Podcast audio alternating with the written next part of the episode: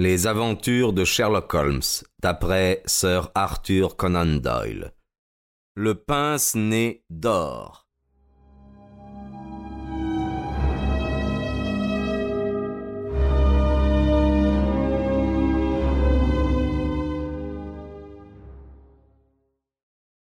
Nous descendîmes un corridor de la même largeur que celui conduisant au jardin. À l'extrémité se trouvait un petit escalier donnant sur une porte. Notre guide frappa, et nous pénétrâmes dans la chambre du professeur. C'était une grande pièce, pleine de livres, qui, trop nombreux pour être enfermés dans les bibliothèques, étaient empilés dans les coins. Le lit se trouvait au centre, et appuyé sur les oreillers se tenait le propriétaire de la maison j'ai rarement vu un homme plus extraordinaire. Son visage maigre, au nez aquilin, se tourna vers nous. Ses yeux bruns et perçants nous examinèrent longuement. Ses cheveux et sa barbe étaient blancs, mais autour de sa bouche, cette dernière était jaunie. La lueur d'une cigarette brillait à ses lèvres, et l'atmosphère était imprégnée de l'odeur du tabac. Il tendit la main vers Holmes, et je pus remarquer que ses doigts était noir de nicotine.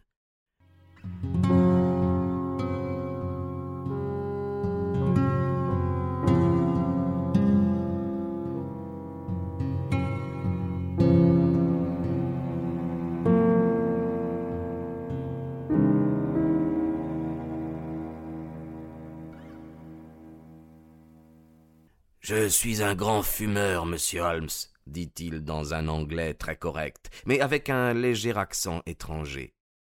Prenez donc une cigarette, vous aussi, monsieur. Je vous les recommande tout particulièrement car je les fais fabriquer spécialement pour mon usage par Ionides d'Alexandrie. Je m'en fais envoyer un mail à la fois, et je dois avouer qu'il m'en fait un envoi tous les quinze jours. C'est malsain, oh très malsain, je le sais, mais un vieillard a peu de plaisir, le tabac est mon travail, voilà tout ce qui me reste. Holmes avait allumé une cigarette et regardait avec soin l'appartement.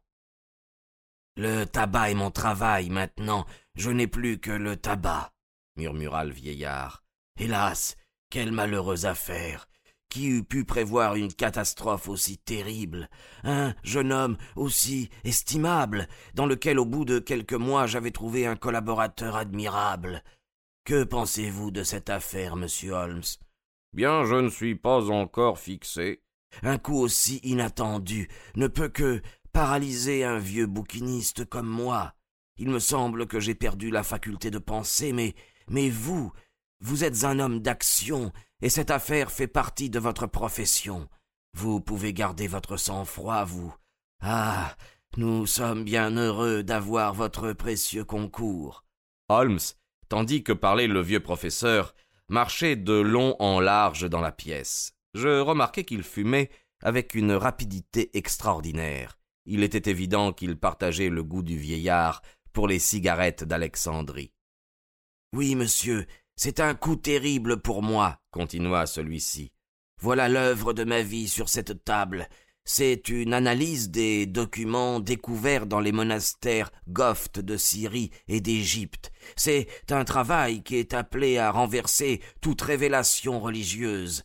Avec ma santé compromise, je crains bien de ne pouvoir l'achever maintenant que voilà mon collaborateur disparu.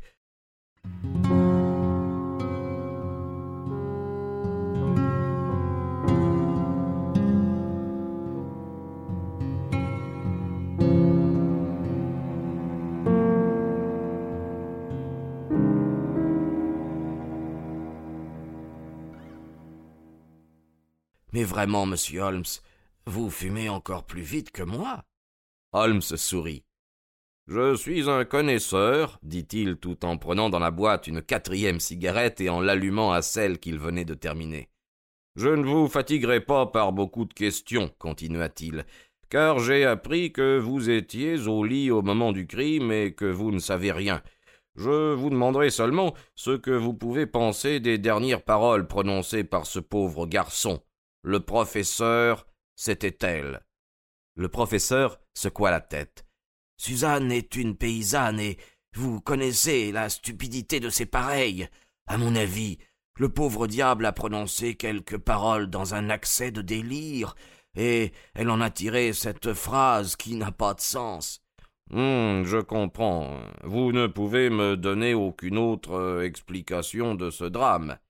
C'est peut-être un accident, euh, peut-être, je le dis entre nous, euh, un suicide.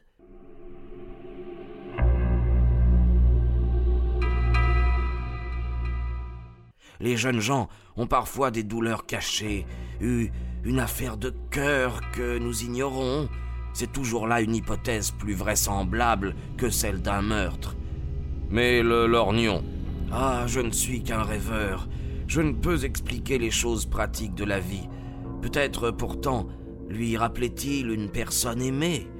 Prenez donc une autre cigarette. C'est un plaisir d'avoir affaire à un amateur comme vous.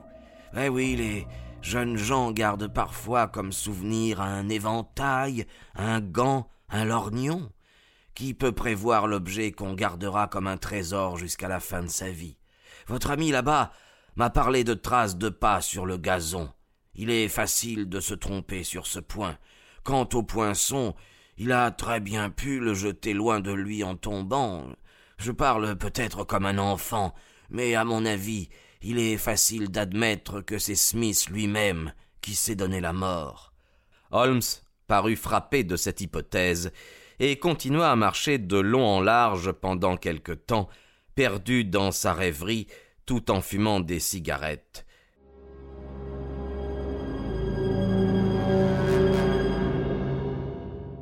Dites-moi, monsieur le professeur, dit-il enfin, que renfermait l'étagère de votre bureau?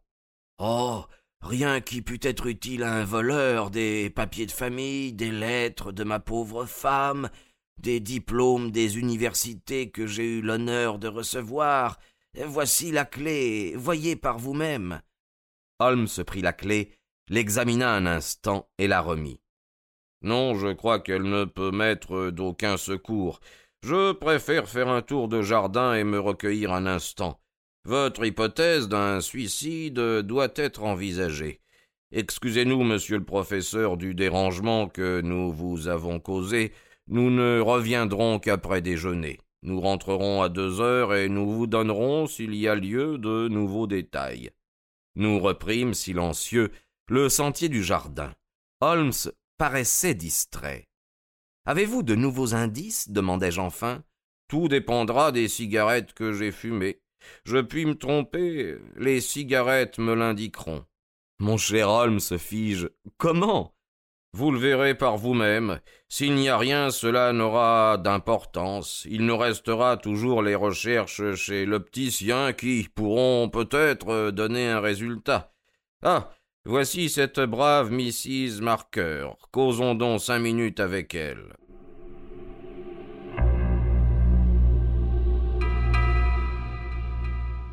J'ai déjà peut-être dit que Holmes savait capter la confiance des femmes. En peu de temps, il ne tarda pas à obtenir celle de la femme de charge, et se mit à parler avec elle comme s'il la connaissait depuis de longues années. Oui, monsieur Holmes, disait celle-ci, il fume d'une façon terrible toute la journée, parfois même toute la nuit. Je suis entré quelquefois dans sa chambre le matin, on se serait cru au milieu d'un de ces brouillards de Londres. Ce pauvre Smith était lui aussi un fumeur, mais il n'approchait pas du professeur. Je ne sais si cela est nuisible à sa santé. Ah. dit Holmes, cela doit lui couper l'appétit. Oh. ça. je n'en sais rien. Allez, je suis bien sûr qu'il ne doit rien manger. Son appétit est assez variable. Je parie qu'il n'a pas déjeuné ce matin-ci, et qu'il lui sera impossible de luncher après toutes les cigarettes que je lui ai vu fumer. Ah, vous vous trompez, car il a fort bien déjeuné ce matin. Je l'ai même rarement vu manger de si bon appétit, et il a commandé des côtelettes pour le lunch. J'en suis étonné moi-même, car depuis que j'ai vu le cadavre de ce pauvre monsieur Smith, je n'ai pu rien prendre. Enfin, cela dépend des natures. Le professeur, lui, n'en a pas perdu le boire et le manger.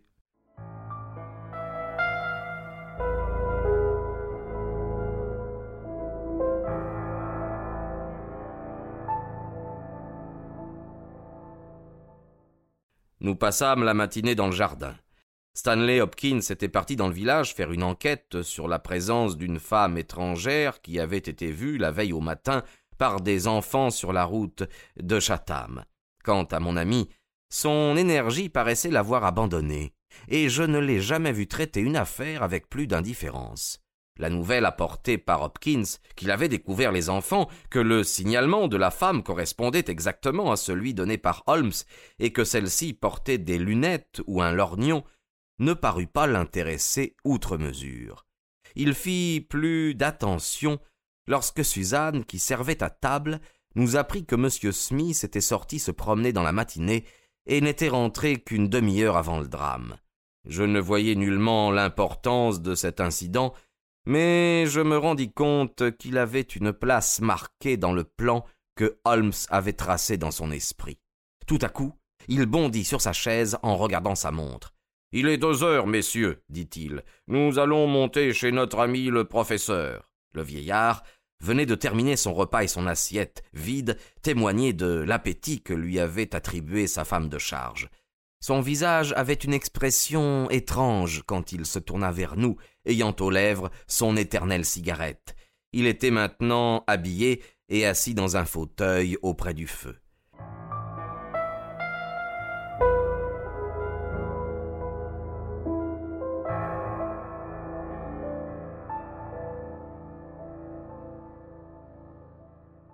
Eh bien, monsieur Holmes, avez-vous trouvé la clé du mystère? Et il avança vers mon ami la boîte de cigarettes. Holmes allongea la main et renversa cette boîte. Nous nous mîmes tous à genoux pour ramasser les cigarettes.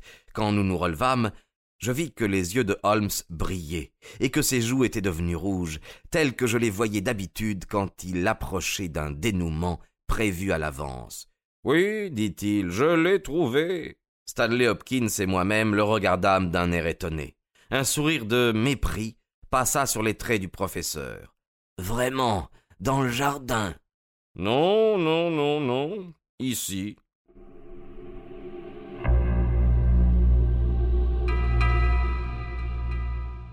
Ici. Mais. Mais quand? À l'instant même. Vous plaisantez, monsieur Sherlock Holmes, et l'affaire est trop grave pour prêter à la plaisanterie. J'ai forgé tous les anneaux de ma chaîne, professeur Coram, et je suis sûr de sa solidité. Quelle est votre part en tout ceci? Quel rôle avez-vous joué? Ça, je ne puis encore le dire. Dans quelques instants, sans doute, c'est vous qui me le ferez connaître. En attendant, je vais vous reconstituer le passé, et vous verrez ce qui me reste à apprendre. Une dame est entrée hier dans votre cabinet avec l'intention de s'emparer de certains documents renfermés dans votre bureau. Elle en avait la clé. J'ai vu la vôtre et je n'y trouve pas des. Vous n'étiez donc pas son complice et elle a dû venir vous voler sans que vous l'ayez su. Le professeur tira une bouffée de sa cigarette. Ceci est très intéressant et très instructif, dit-il. N'avez-vous rien à ajouter? Puisque vous avez suivi les traces de cette femme, il ne doit pas vous être difficile de nous dire ce qu'elle est devenue. C'est ce que je vais essayer.